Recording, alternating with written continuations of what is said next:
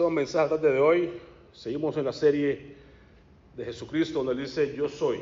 La serie de Cristo donde nos habla acerca de yo soy. Creo que es el último ya hoy que vamos a viendo. Como visto, yo soy el pan de vida, soy el agua de vida, soy la puerta, soy el buen pastor. Yo soy la resolución de la vida, soy el camino a verdad de la vida la semana pasada. Y hoy estaremos viendo entonces acerca de yo soy la vid verdadera. Amén. Todos juntos vamos a ver este, este, primer versículo, este único versículo, capítulo 5, del capítulo 15, versículo 5, pero dice, decimos juntos, yo soy la vid, vosotros los pámpanos.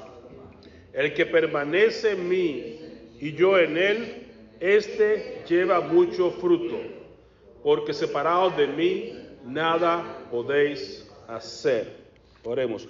Padre, te bendecimos, te agradecemos por tu presencia en este lugar, por tu palabra y por nuestro espíritu que nos indica y nos lleva a toda verdad, Señor. Gracias porque tu palabra no regresa vacía y que te vamos a recibir con de gracias y con la convicción de saber de que vas a hacer la obra en cada uno de aquellos corazones que escuchan. Recibe la gloria y la honra en el nombre que es sobre todo nombre, en nombre de Jesús. Amén.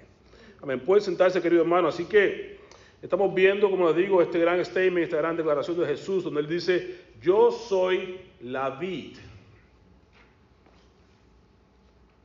Amén.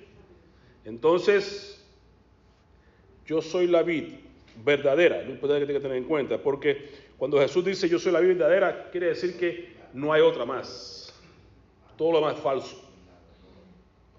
Si hace diferencia, si hace diferencia entre que él es verdadero es porque hay algo más falso. Así que si usted depende de algo más en este mundo, es falso.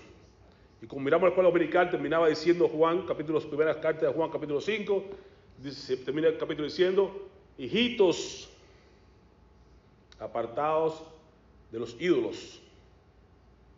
Quiere decir que todo lo que no sea Cristo es un ídolo.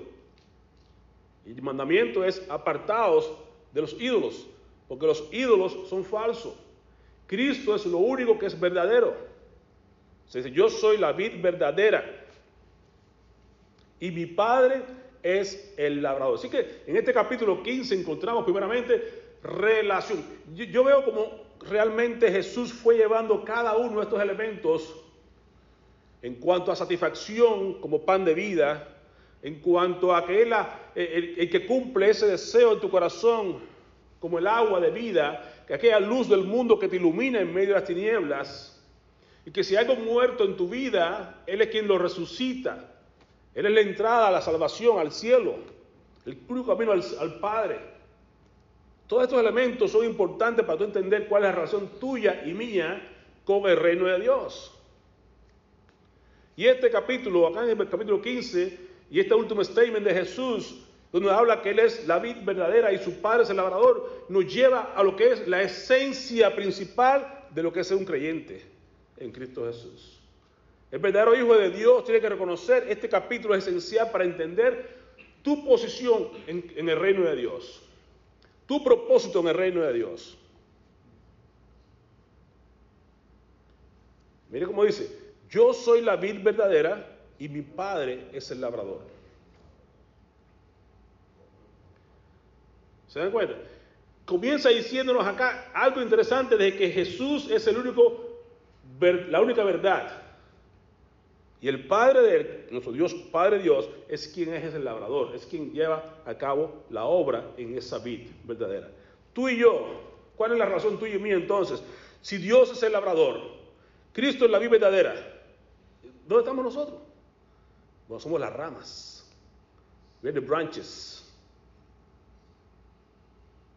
Somos las ramas.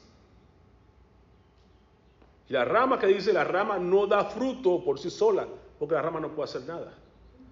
Si tú tomas un árbol, por muy fructuoso que sea, por muy frondoroso que sea, le cortas la rama y la pones a un lado, tú dices, ahora voy a decorar la sala de mi casa con este gran, esta gran rama llena de, de uvas y pues la pones en tu casa y la mesa, pero muy bien, bonito, por dos o tres días, pero luego al tiempo se va a secar y esa uva no va a ser útil para ser comestible, el fruto se va a perder. Entonces, como único esa fruta permanece jugosa y cumplir su propósito es que esté pegada a la vid. Si la corta de nada sirve. Y ese es el peligro que sigue diciendo, nos da más detalle Jesús en versículo 2, sigue diciendo, tú y yo somos los pámpanos. Dice, todo pámpano que en mí no lleva fruto, ¿qué va a pasar? Lo voy a quitar. Y todo aquel que lleva fruto, lo limpiará, lo va a podar para que lleve más fruto. Entonces, Jesús es la vida verdadera. El Padre, que es Dios, es quien viene y labra, es quien hace la obra, quien quita las malas hierbas, quien poda. ¿Para qué? ¿Para qué? Para que tú y yo, que somos la rama, demos fruto. Mi propósito en la vida es dar fruto. Fruto en abundancia y fruto que permanezca. Estas tres cosas aparecen en ese capítulo 15. Te dice a ti y a mí que hemos sido alcanzados para dar fruto. Mucho fruto y que ese fruto permanezca. Tenga en cuenta. No voy a la iglesia estoy dando fruto tres días, cuatro días después, ese fruto no da más y luego no permanece. de eso se trata. Se trata de que usted dé fruto, mucho fruto, siga, siga creciendo, siga multiplicándose y que permanezca en sus frutos. Hasta que Cristo venga. Cuando él se enojó, Cristo se enojó, que iba a camino al, templo y encontró, vio una, una vid, no era vid, pero era una de, fig tree, era una, un, árbol de, de, de, higos, de higos, right? Él iba camino al templo de Jerusalén y fue a, este árbol de higos que tenía muchas hojas, muy frondoso, muy bonito, y llegó y no tenía fruto. ¿Y qué hizo Jesús? Maldijo a la higuera. El día siguiente, cuando venía junto con los hermanos, los discípulos, maestro, maestro, mira, la, eh, lo que viste, el árbol que viste dijiste que estaba seco de la raíz hasta arriba. ¿No es lamentable eso? Una gran señal que dio Jesús allí. Dice que vine y era pura hoja, puro verde, muy bonito. Parecería que, sería un, que tenía mucha vida, pero fui a buscar y no encontré ni un fruto en él. Si no hay fruto, lo maldijo y se secó de raíces hasta la punta del árbol. Entonces tú y yo tenemos que tener en cuenta que estamos en Cristo y no estamos dando fruto, vamos a ser maldecidos. En el sentido que dice acá, va a ser cortado. Si no lleva fruto, tu propósito va a llevar fruto. Si no lo llevas, va a ser cortado. Pero si lleva fruto, también va a ser no cortado, pero va a ser podado. Hay una diferencia aquí en esto. Yo no quiero que me corten y me quiten fuera de, la vid, no. Pero sí que me poden. Y el podar duele.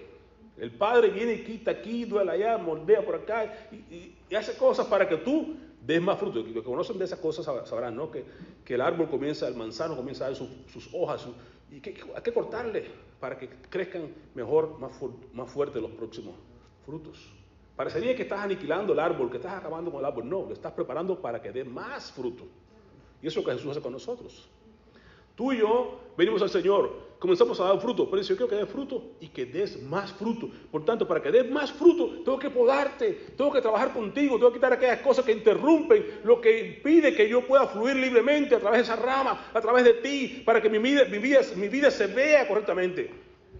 Ahí está el problema entonces del quebrantamiento. Dios nos quebranta. Y es interesante, cuando Dios tomó la Santa Cena, Jesús tomó el pan y dijo, este es mi cuerpo que vosotros es partido si tiene primero que levantarlo al Padre, luego lo parte y luego lo bendice. Primero lo bendice, lo parte y luego lo reparte. Entonces Dios quiere contigo y conmigo prepararnos y ponernos delante del Padre. Nos quebranta y luego nos reparte para que todo el mundo pueda tomar de nosotros lo que Él tiene para este mundo. ¿Cómo expande su reino el Señor? Quebrantándonos y enviándonos a hacer la obra que quiere que hagamos. Así que el Señor poda va quitando y la poda es dolorosa. Pero es bueno que tú y yo sintamos que Dios está poniendo su mano sobre nosotros, porque si no la pone, tú no vas a dar fruto. Dios tiene que presionarte, Dios tiene que trabajar fuerte. Que... Tú quieres ser un diamante para el Señor, mira que sí. Señor, úsame, Señor, quiero ser un diamante, quiero brillar para ti. Pero mire el proceso de diamante. El diamante es un pedazo de piedra, un pedazo de carbón metido abajo a las minas y, que ha sido soportando presión por muchos años y presión y presión. Encima de eso, cuando lo consiguen, le dan fuego y bien bastante intenso el fuego para sacar todas las impurezas, para poder sacar un diamante. Cuando tú quieres ser usado por el Señor, Señor, úsame, Señor, yo quiero predicar a las naciones. Señor, úsame para discipular. Señor, úsame para enseñar. Señor, úsame para hacer. Quiero ser un diamante tu, en tu reino. Pero tienes que sufrir para eso. Usted no está listo para servir a, menos que Dios te haya quebrantado. Primero, mira Pablo. Dios le llama y dice, ve ahí, niña porque este instrumento mío es escogido y le voy a enseñar cuánto tiene que sufrir por causa del Evangelio antes de ser usado. Tú no vas a ser usado realmente en forma posiblemente poderosa a menos que tú te dejes quebrantar, podar. Lo veo en el caso que tú y yo no estamos como aquellos que están en las ramas que no están unidas y, si dan fruto, sino que dice ahora, mira, el versículo 3, ustedes ya están limpios por la palabra que os he comunicado. ¿Quién nos limpia a ti y a mí? La palabra. ¿Con qué limpiará el joven su camino? Con guardar tu palabra. Tú guardas la palabra del Señor y te va a ir limpiando. ¿Cómo que tú te vas a hacer? Qué interesante, dice la palabra, no la palabra, sino la gente, ¿verdad? Por ahí. Eh, la solución para la contaminación es la, dilución. Es mejor en inglés, ¿verdad? dice, the solution for pollution is a dilution. Tienes que diluir para que si hay mucha basura, si hay mucho, muchas cosas que están ensuciando eh, un recipiente, tienes que echar cantidad de agua suficiente como para diluir esa cantidad de basura y de, cosas negativas, sacarla hasta que se quede limpio. Digamos que tomas una, maceta de, cualquier pequeña, maceta pequeña llena de tierra, y ahora tiene tierra, se la pongo y la conecto con una manga de agua y le pongo la manguera ahí directamente y, abro la, y el agua está llegando y llegando y llegando. Hoy es tierra, mañana tierra un poco más de agua, después un poco más de tierra, menos tierra y más de agua. Y a la larga, semana, lo que sea, y usted viene y todo lo que consigue es agua, se fue toda la tierra. Así es la palabra de Dios que nos llega y nos va limpiando. Inicialmente llegamos sucios, llegamos del mundo todo torcido, todo dañado, todo contaminado, pero esa contaminación se va a través de que la palabra llegue y llegue y limpie constantemente y nos va renovando y cambiando. Cuando una vez estamos limpiecitos delante de Dios, estamos como cristal delante de Dios. Jesús decía, ustedes están limpios. ¿Por qué? Porque les he dado la palabra, les he comunicado una palabra. Y nos da un mandamiento, mira, permanecer en mí. ¿Se dan cuenta? Permanecer que tu fruto permanezca y que tú permanezcas. La clave de la vida cristiana es esto, muy sencillo. Es Cristo es ahí, Cristo es la vid y yo estoy pegado a Él. Yo tengo que permanecer pegado a Él. Si hago eso, no tengo ningún problema. Porque es como dice Salmo 1, si usted está junto a abajo de corrientes y usted deja que sus raíces penetren ahí en el río, va a tener vida. la, vida del mismo río te llega y tú vas a poder dar fruto, tú vas a no caer. ¿Se dan cuenta? Así que dice Jesús, permanece en mí, pégate a mí, no te, no te despegues de mí. Luego te dice, venir a mí.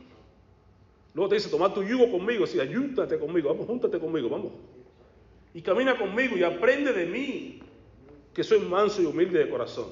Esa es la vida cristiana. Venir a Jesús, enyugarse con Él, pegarse a Él y nunca más separarse de Él. Dejar que Él viva su vida a través de mí. Ya no soy yo, decía Pablo, ya no vivo yo, más vive Cristo en mí. Y lo que ahora vivo, lo vivo en la fe del Hijo del Hombre, el cual me amó y se entregó a sí por mí. Ya no soy yo quien vivo. Yo tengo que negarme a mí mismo, decía Jesús. Yo tengo que morir al viejo, al yo.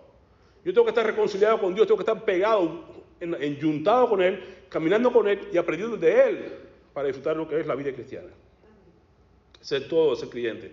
Venir, enjuntarse con Jesús y aprender el resto de la vida hasta que lleguemos a la presencia del Señor permanecer en mí y yo en vosotros. Vean la, comunión que hay, comunión, nosotros con Cristo y Cristo con nosotros. Y otra vez nos recuerda, como el pámpano no puede llevar fruto por sí mismo si no permanece, la palabra permanece, permanece. No es el que comienza la carrera, sino el que termina. No es el que viene a la iglesia y hace de todo y luego se pierde. No, es el que termina. La permanencia es importante. Solo el que persevera será salvo. Tú que perseveras hasta el final serás salvo.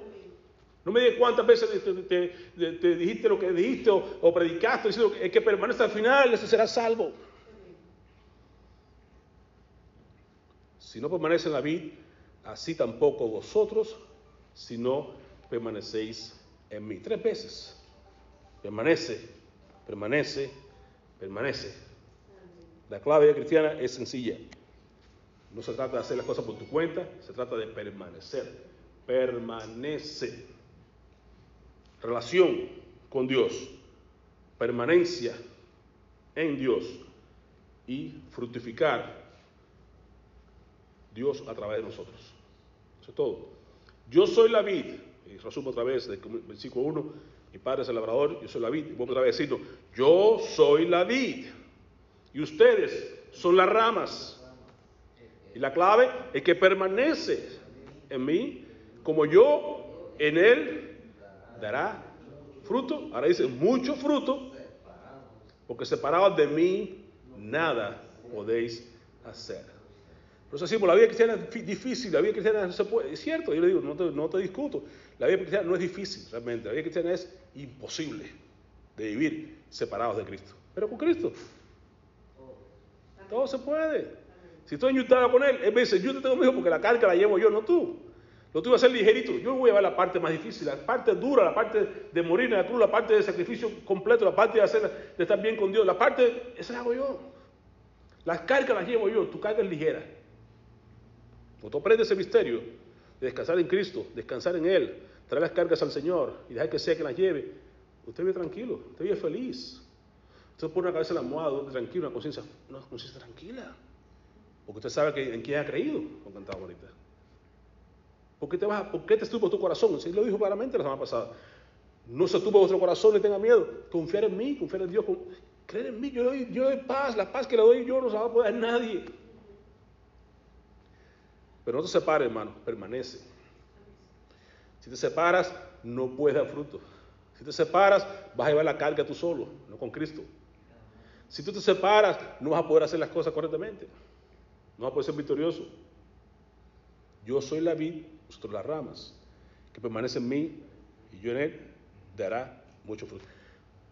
Si te cortan, no podrás hacer otra cosa que ir echados. Mira, ser echado en fuego, hermano. No, se, no se puede. Es, tremendo. Separados de mí nada podéis hacer. Recuerden bien eso. Separados de mí nada. ¿Cuántas cosas? Nada podéis hacer. Decía Pablo, yo puedo todo, ¿cuánto? En Cristo que me fortalece. ¿Cuándo lo puedo? En Cristo. ¿Cuándo puedo lograr todo? En Cristo. Separados de Él, ¿cuánto puedo lograr? Nada. Entonces de ti depende. Todo lo puedo en Cristo que fortalece. Separados de Él, nada podré hacer. Entonces, ¿cuál es mi función? Permanecer. ¿En quién? En Cristo y el Padre. Permanecer. Amén. Luego de permanecer, producir. Tengo que permanecer, luego que producir. Producir fruto, mucho fruto, y que ese fruto permanezca. Amén. Mira lo que dice, el que en mí no permanece. Oh, hay la opción, ¿verdad que sí? Está la opción. Tú puedes permanecer o no permanecer. Es la opción que tú tienes desde el principio de que, creó Dios a Adán y Eva. Te doy la elección, el bien y el mal. Como lo dijo ahí en Deuteronomio, Deuteronomio cuando eh, Moisés dejó la, la, ley, ¿sabes qué? Yo pongo delante de ti la vida y la muerte. Y te dice, mira, escoge la vida. Estás bien. Tú escoges, permaneces o no permaneces. Tú escoges. Si permaneces, lleva fruto. Si tú decides no permanecer, aquí lo que va a pasar contigo. Será echado fuera como pámpano. Te cortan, te tiran. ¿Y qué va a pasar? Te vas a secar. Y los recogen y los echan en el fuego y arden. ¿Será más, tiene que ser más claro Jesús para nosotros? ¿Está clarito? O permaneces o no permaneces. Si permaneces, llevas fruto. Si no permaneces, serás cortado. Si eres cortado, vas a ser echado al fuego. Vas a ser fuente de energía para mantener el infierno encendido. Porque es lo que hacía. Si comparaba a Jesús acá, eh, se, se, se, refería a Gajena. Gajena era aquella zona fuera de la ciudad de Jerusalén donde era el basurero. Y ahí quemaban y quemaban todas las cosas. Y no paraba, eso no se, no se, no se, no paraba de quemarse porque todos estaban echando basura. Y los muertos que eran así de la calle, gente que, eran, que no tenían familia, con lo que sea, ahí que iban, para Gajena. Tíralo y dale, y encender aquel, y todo eso, mantener aquel lugar encendido. Y eso que vamos a hacer. Si tú no estás permaneces, ahí es que va a ser fuente de energía para ese sitio que no se va a apagar. Entonces, ¿qué es mejor? ¿Fructificar o producir energía? Usted decide. Sigue diciendo, pero la palabra se repite, la repite, la repite, la clave es permanecer, permanecer, permanecer. Si permanecéis en mí, el versículo 2, 7 y 8, y mis palabras permanecen en vosotros, en la bendición, no solamente fruto, sino que ahora dice, pedid todo lo que queréis y os será hecho. Entonces, ¿cómo yo puedo tener la oración respondida? Yo quiero orar y quiero tener respuesta en oración que sea positiva. Quiero que Dios me responda. Bueno, permanece en Él. Y pedid todo lo que queréis y os será hecho. Y en esto glorificado mi Padre, en que llevéis ahora mucho fruto, ¿eh? Llevan fruto, mucho fruto y que permanezca el fruto. Si seréis, seréis mis discípulos. Mire esto que muchas veces la gente confunde, ¿no? El ciclo 7. O no, lo que Dios le pide al Padre, todo me lo va a dar. Mira que sí. Y cree que es un cheque en blanco. Pero la clave es permanecer. Si tú permaneces con Cristo, ¿qué crees que tú... Piensa en esto. Usted comienza a caminar con alguien que usted no conocía, pero ahora comienza a caminar con esa persona por un, por tiempo y usted llega a conocer a esa persona, cómo está pensando, qué es lo que está en su mente, qué es lo que quiere, cuáles son sus planes, sus propósitos, ¿verdad? Comienza usted a pensar y a desear lo mismo que desea esa persona.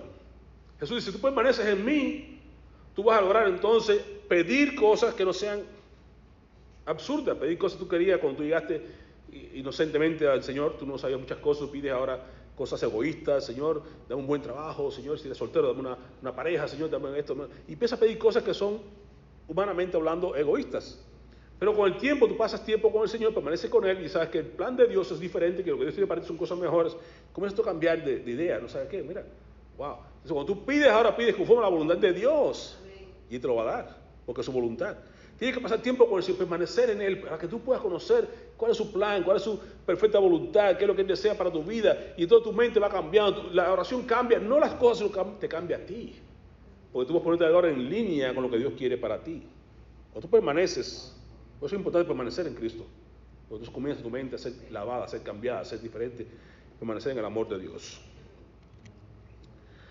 Así como el Padre, es el versículo 9, así como el Padre me ha amado a mí, también yo los he amado a ustedes. Otra vez, permanecer en mi amor. Ahora que pide que permanezcas con Él y que permanezcas en su amor. ¿Por qué razón el amor? Porque es que el amor es el, el fruto más importante que debe manifestarse en la vida de un creyente. Capítulo 13, los capítulos anteriores, Jesús habló diciendo, capítulo 30, versículo, 13, versículo 35, capítulo 13 decía, y en esto conoceréis que somos discípulos si tuvieres amor los unos por los otros. Entonces el amor es aquella clave esencial. Pedro dice que, tenemos que añadir a nuestra fe virtud, a la virtud conocimiento, conocimiento dominio propio, dominio propio paciencia, a la paciencia eh, amor fraternal, o más bien afecto fraternal, afecto fraternal amor. ¿Por qué? Porque el amor es lo que es superior. Pablo decía, sí, es bueno tener fe, es bueno tener esperanza, pero permanece el amor. De los trece mayores este. Dice Pablo a Colosense que el amor es lo que debe mantenerse, eh, eh, debe reinar tu, eh, llenar tu corazón con ese amor y ese fruto del Espíritu Santo. Amor, gozo, paz, paciencia, benignidad, bondad, fe, mansedumbre, templanza. Todas estas cosas se refieren al fruto del creyente que permanece en la vida. No se va a ver amor en ti o en mí, a menos que estemos permaneciendo en Dios, porque Dios es esa fuente, Dios es amor, y Él fluye a través de mí, yo puedo amar aún con mis enemigos. Cuando Jesús me dice cosas como esta, ama a tu, enemigo, bendícelo, hazle el bien, ora por él. ¿Cómo voy a hacerlo? Si no permanezco. Ah, yo con mi fuerza no puedo hacerlo, pero si permito que Dios lo haga en mí, a través de mí, yo puedo amar a mi enemigo, puedo orar por él, puedo hacerle bien, puedo hacer lo que, lo que Dios me pide. Dios no te pide que hagas algo a menos que Él ya te haya dado el ejemplo primero y segundo que no te haya capacitado para que tú lo puedas hacer. Si Dios me capacita, si yo estoy conectado con Él, todo lo que fluye a través de mí es Él mismo, en mí, a través de mí. La vida cristiana es esa, es Cristo en mí y a través de mí. ¿Cómo logramos eso? Pegado a la vida. ¿Cómo fructificamos? Ahí está el fruto, el fruto es este. Y este es mi mandamiento, que os améis los unos a los otros. Decía ahí en Juan 13, un mandamiento nuevo os doy, que os améis unos a otros. Se mira unos a otros y ¿cómo? Eso no es nuevo. Ya nos había dicho que desde el Antiguo Testamento, desde el Levítico, en Deuteronomio nos hablaba de que ama a tu Dios y ama a tu prójimo. Ya eso lo sabemos. ¿Qué, es nuevo en esto? Ah, lo nuevo en esto es que dice, no he terminado, dice Jesús, que os améis unos a otros como yo os he amado. Ahí es el punto que eleva el amor del creyente al tiempo del Nuevo Testamento. Como yo os he amado. Ese como yo es la clave. Ama a tu enemigo. ¿Cómo? ¿Cómo? Como yo te he amado a ti. Ámalo. Perdona. ¿Cómo? Como yo te he perdonado a ti. Ve la milla extra. ¿Cómo? Porque yo la hice por ti.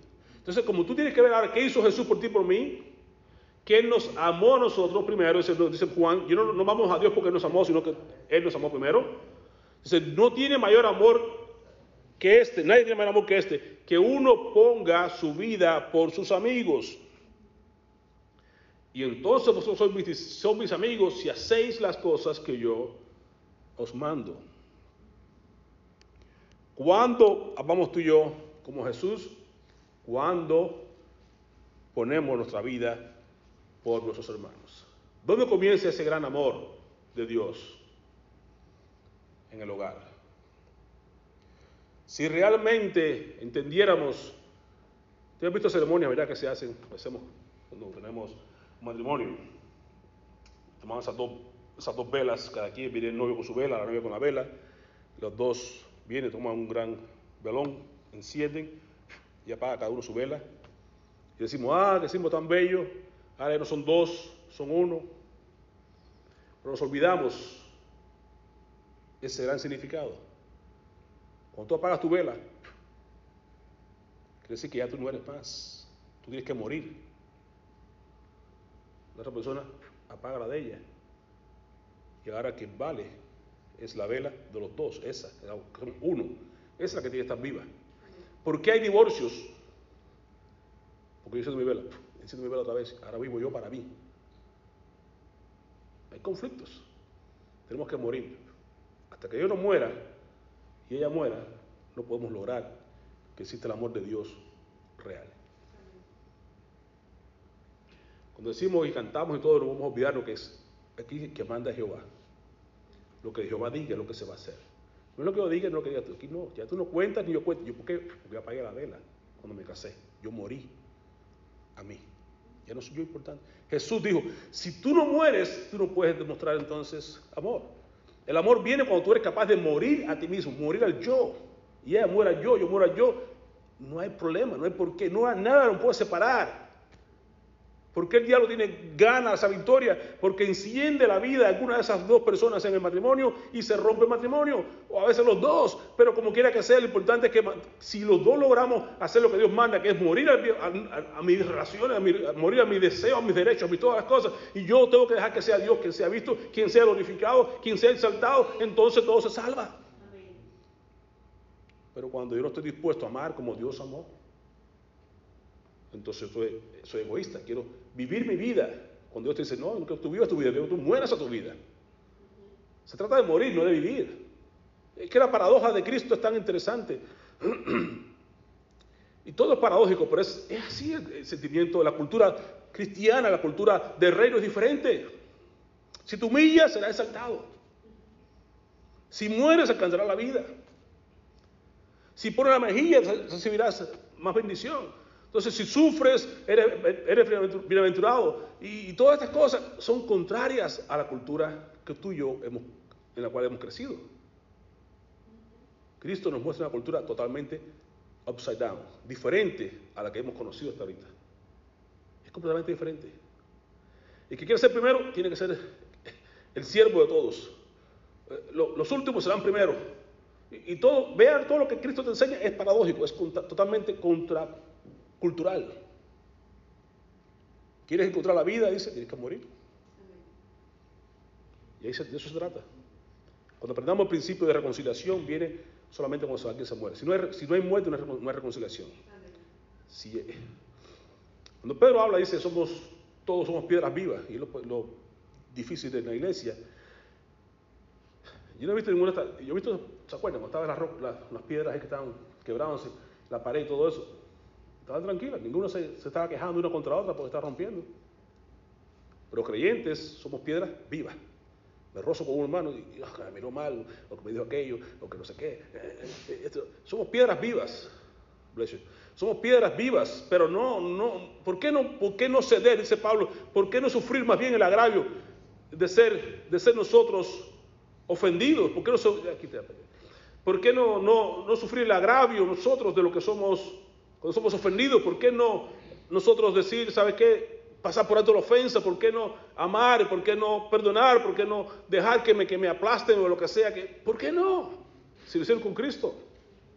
Amén. Entonces aprendamos a amar como Él amó. Esa es la clave del amor de Dios. Es un amor diferente, es el amor. Quiero que se amen unos a otros, pero como yo os he amado. Quiero que amen a Dios primeramente como yo les enseñé. Quiero que se amen a su, enemigo, amen a su, a su amigo, a su prójimo como yo les enseñé. Pero como yo he amado, y Cristo nos dejó su ejemplo. Él vino y murió en la cruz por ti y por mí, para que tú y yo pudiéramos entonces seguir sus pisadas y poder morir igual que los demás. Luego sigue diciendo, el versículo 16, no me escogieron ustedes a mí, sino que yo os escogí a, vos, a vosotros, a ustedes. ¿Y qué dice? Y los comisioné para que vaya, vayan y den fruto. ¿Y qué dice? Y que ese fruto perdure, permanezca Así el Padre les dará todo lo que le pidan en mi nombre. Dos veces nos dice otra vez la promesa. Tú pide lo que tú quieras, Dios te lo va a hacer. Te lo va a dar en mi nombre. ¿Cuándo? Cuando permaneces. Segundo, ¿cuándo? Cuando produce fruto. Y ese fruto permanece. Si estás fructificando, si estás permaneciendo, la oración va a ser contestada. Porque una oración conforme a la voluntad de Dios. No quieras pedirle a Dios cosas por gusto. Pídele a Dios según su voluntad, según su propósito para tu vida. Pero mantente allí, permaneciendo en Él y dando fruto para tu ver que tus oraciones serán contestadas, como Él dice. Y no te preocupes, que habrá persecuciones, habrá dificultades, porque lógicamente nos van a aborrecer. Sobre todo, como dicen por ahí, el árbol que da fruto es el que tiran las piedras, ¿no? El que no da fruto no, no le tiran piedras, pues nadie se ocupa. Pero tú estás lleno de, de mango, quién sabe qué, de, manzana, te tiran piedras porque quieren tumbar el fruto, quieren de tu fruto te van a querer golpear, te van a perseguir, te van a, aborrecer. Pero Jesús fue claro, si el mundo os aborrece, sabed esto, que a mí también me aborrecieron antes que a vosotros. Y que no hay nada que Dios te pida que ya él no haya sufrido. A él lo aborrecieron, también te van a aborrecer. Si tú das fruto, te van a aborrecer, porque tú vas a crear ronchas, vas a crear dificultades, la gente no te va a querer, no, se siente bien contigo porque tú estás siendo una persona contracultural. Una persona como, como Cristo manda que seamos, una persona como el salmón que va contra la corriente, una persona que está mostrando una vida diferente. Y a la gente muchas veces les molesta ese tipo de, de, de actitudes que tú y yo tenemos. ¿verdad? Y hablando de eso, por ejemplo, cuando dice en el, en el capítulo 5 de Mateo, las bienaventuranzas son como las actitudes, como dice, en vez de decir como dice en inglés, be actitudes, que seamos así, que seamos misericordiosos, que seamos pobres en espíritu, que seamos limpios de corazón, que seamos ser. Son actitudes que tú debemos desarrollar para poder mostrar al mundo que Cristo ha venido. Nos recuerda, claro está, si tú fueras del mundo, el mundo te amaría, porque el mundo ama a los suyos. Pero porque no eres del mundo, entonces yo antes lo elegí del mundo, por eso es que el mundo os aborrece, porque ustedes no son del mundo. Permanecer en mí, no en el mundo. Usted no puede permanecer en los lugares. O permaneces en la vida o permaneces en el mundo. Decir permanecer en Cristo, que es mucho mejor que permanecer en el mundo.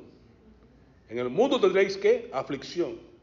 Si permaneces en mí, tendrás paz, tendrás vida estará fructificando. Bien Pedro nos recordaba, si tú estás, estás fructificando y añadiendo a tu fe, virtud y todo lo más que hablamos ahorita, se te va a dar una entrada, se te va a otorgar una amplia entrada en el cielo. Pues si tú estás viviendo tu vida sencillamente para no, para disfrutar todo, todo lo que Dios te da y todo lo que tú logras conseguir y todo eso, lo vas a perder al final. De nada te va a servir. Pero si tú empleas tu vida para hacer el servicio de Dios, para fructificar, y el fruto es esto, el fruto es un buen carácter, guiado por el, amor, el gozo, la paz, la paciencia, la benignidad, todo lo que hemos hablado del fruto del Espíritu Santo. Un buen fruto es que tú seas una persona que sea capaz de mostrarlo en tu conducta, forma de actuar. El fruto se va a experimentar a través de la forma de conversación, cómo tú conversas, cómo tú hablas, si tú hablas correctamente con gracia, sazonada con sal, la persona que sabe comunicar la, la, la, palabra de Dios correctamente y que tú vas a alabar a Dios con todo tu corazón, ofreces sacrificio de labios al Señor. Se va a ver el fruto en tu vida de compartir, de generosidad, de, de dar a la iglesia, de compartir con las personas de necesidad. Se va a ver en ese fruto. Y sobre todo se va a ver en el fruto de la conversión de otras personas. Usted va a compartir el Evangelio con otras personas porque usted ha venido para eso, tiene que fructificar. El fruto que usted va a dar últimamente va a ser el fruto de otra persona. Y esa persona va a, a multiplicarse con otra persona más. Y así va usted fructificando. Hay muchas formas de fructificar. En tu, en tu carácter, que se va a poder medir según los frutos, en tu conversación, en tu conducta, en tus contribuciones, pero también se va a medir por tu poder alcanzar a otras personas que conozcan también del Señor. Por tanto, dice, acordaos, versículo 20, de la palabra que yo os he dicho, el siervo no es mayor que su Señor. Cuando Samuel estuvo frente al pueblo de Israel y ahora por la tierra prometida, vieron que todas las naciones tenían reyes y que Israel no tenía reyes, tenía a Dios. Pidieron a Samuel, danos un rey, danos un rey. Somos preocupados, se va delante del Señor. Señor, Señor, no te preocupes. No es a ti que están desechándote, es a mí. Ellos quieren rey, déjalos. Elijan rey y sabrán su consecuencia. Cuando, te, cuando alguien te, rechaza a ti, no es a ti que te está rechazando, es a Cristo que te envió. Tú ves a llevar la palabra del Señor, tú ves a compartir el Evangelio, Tú ves a buscar maneras de ser otros convertidos, para que tú puedas multiplicarte, tener fruto en otras personas, en otros creyentes. Pablo decía, yo quiero ir a Roma, quiero tener ahí fruto, quiero ir a tal lado, quiero tener fruto ahí. El fruto es otros creyentes que puedan alcanzar la, bendición de poder ir al cielo porque tú les hablaste de Cristo. Y muchos te van a rechazar, no todo el mundo te va a recibir, ah, qué bueno que, qué bueno que me dijiste, qué bueno que me buscaste. Muy pocos te van a hacer eso, muchos te van a rechazar. Pero si no te preocupes, no es a ti que te rechazan, es a mí que me rechazan. A mí me lo hicieron primero, así que no te preocupes. Tú sigue adelante. Ellos persiguieron, a mí lo hicieron, conmigo lo hicieron, pero tú también ve y haz tu parte. Usted no es mayor que el Señor, ¿ok? Mí me han perseguido, también te van a perseguir. Si a mí no me reciben, a mí tampoco, a ti tampoco te van a recibir, ¿ok? Pero lo importante es que si tú si tú has guardado la palabra de Cristo, si tú permaneces y guardas la palabra de Cristo, ellos también guardarán tu palabra. Es testimonio es lo importante para ti, para que tú, puedas, y tú y yo podamos testificar a otros de lo que Dios ha hecho en nuestras vidas, las grandes cosas que Dios ha hecho en tu vida. Y dejar las consecuencias del Señor. ¿Por qué? Porque quien convence de pecado, de justicia y de juicio es el Espíritu Santo, no nosotros. Por eso dice, usted vaya y haga su parte. Su parte es permanecer. Su parte es permanecer en el amor de Dios. Su parte es fructificar. Su parte es que su fruto permanezca, que sea mucho fruto y que el fruto permanezca. Y su parte es compartir con otras personas y orar para que Dios sea quien se encargue de. Dice, cuando venga el consolador, Él es quien va, el que voy a pedir que envíe de parte del Padre, Él es quien va a proceder a testificar acerca de mí, Él es quien va a convencer de pecado, justicia y de juicio a las personas que tú le hables, porque tú quieres hablarle. ¿Ve? Y ustedes también darán testimonio, porque han estado junto a mí desde el principio. El Espíritu Santo testifica, tú y yo tenemos que testificar, y Dios que hace la obra en las personas que escuchan. Tu función, la mía, es reconocer esta relación con Dios. Eres la vid, nosotros los pámpanos. Mi función es permanecer, mi función es fructificar y permanecer hasta el punto de que ese fruto sea abundante, sea permanente y otras personas puedan alcanzar, ser bendecidos porque tú y yo vivimos en la vid verdadera. Muchos están buscando, deseando tener ese fruto que ven en ti, fruto de un carácter modificado, fruto de una conversación sana, santa, limpia, fruto de ver en ti una conversión genuina, real, que, les, que ellos deseen también tener y compartir eso en su vida. Amén. Que Dios nos ayude a poder ser esas personas que Dios quiere que seamos. Permanecer en su palabra, permanecer en su amor, fructificar, dar mucho fruto y que ese fruto permanezca. Oremos, Padre, te bendecimos, te damos gracias por tu palabra, rogando, Padre Santo, que tú nos recuerdes constantemente cuál es nuestra relación contigo. La vida cristiana no se trata de, normas, de, hacer o no hacer, sino sencillamente de permanecer en ti, Señor. Saber que separado de ti nada podemos hacer, pero que en ti haremos proezas. Juntamente contigo, si estamos pegados a ti, tú transformarás nuestras vidas de tal manera que podamos dar el fruto esperado por ti. Porque la, la sabia Santo Espíritu mora en nosotros, vive en nosotros, fluye a través de nosotros. Y la gente podrá ver no a nosotros, sino a ti que moras en nosotros, Señor. Ayúdanos, oh Dios, a poder hacer ese reflejo, esa, esa, que dar ese fruto que tú esperas nosotros, que modifique nuestro carácter, nuestra conducta, nuestra conversación, nuestras contribuciones y aún que alcancemos a otras personas con el Evangelio, Señor. Úsanos para hacer tu voluntad en esta tierra y que no seamos cortados, sí podados, sí preparados, sí limpiados. Todo eso lo recibimos en el nombre de Jesús, pero no queremos ser cortados porque al ser cortados seremos echados al fuego y ahí no queremos llegar, Señor. Queremos que tú nos limpies, nos purifiques, hagas con nosotros cuanto quieras, con tal de que demos fruto, con tal de que permanezcamos, con tal de que tú seas glorificado y exaltado al ver el fruto de nuestras vidas. En el nombre de Jesús. Amén. Amén. Invito a ponerse de pie, vamos entonces a...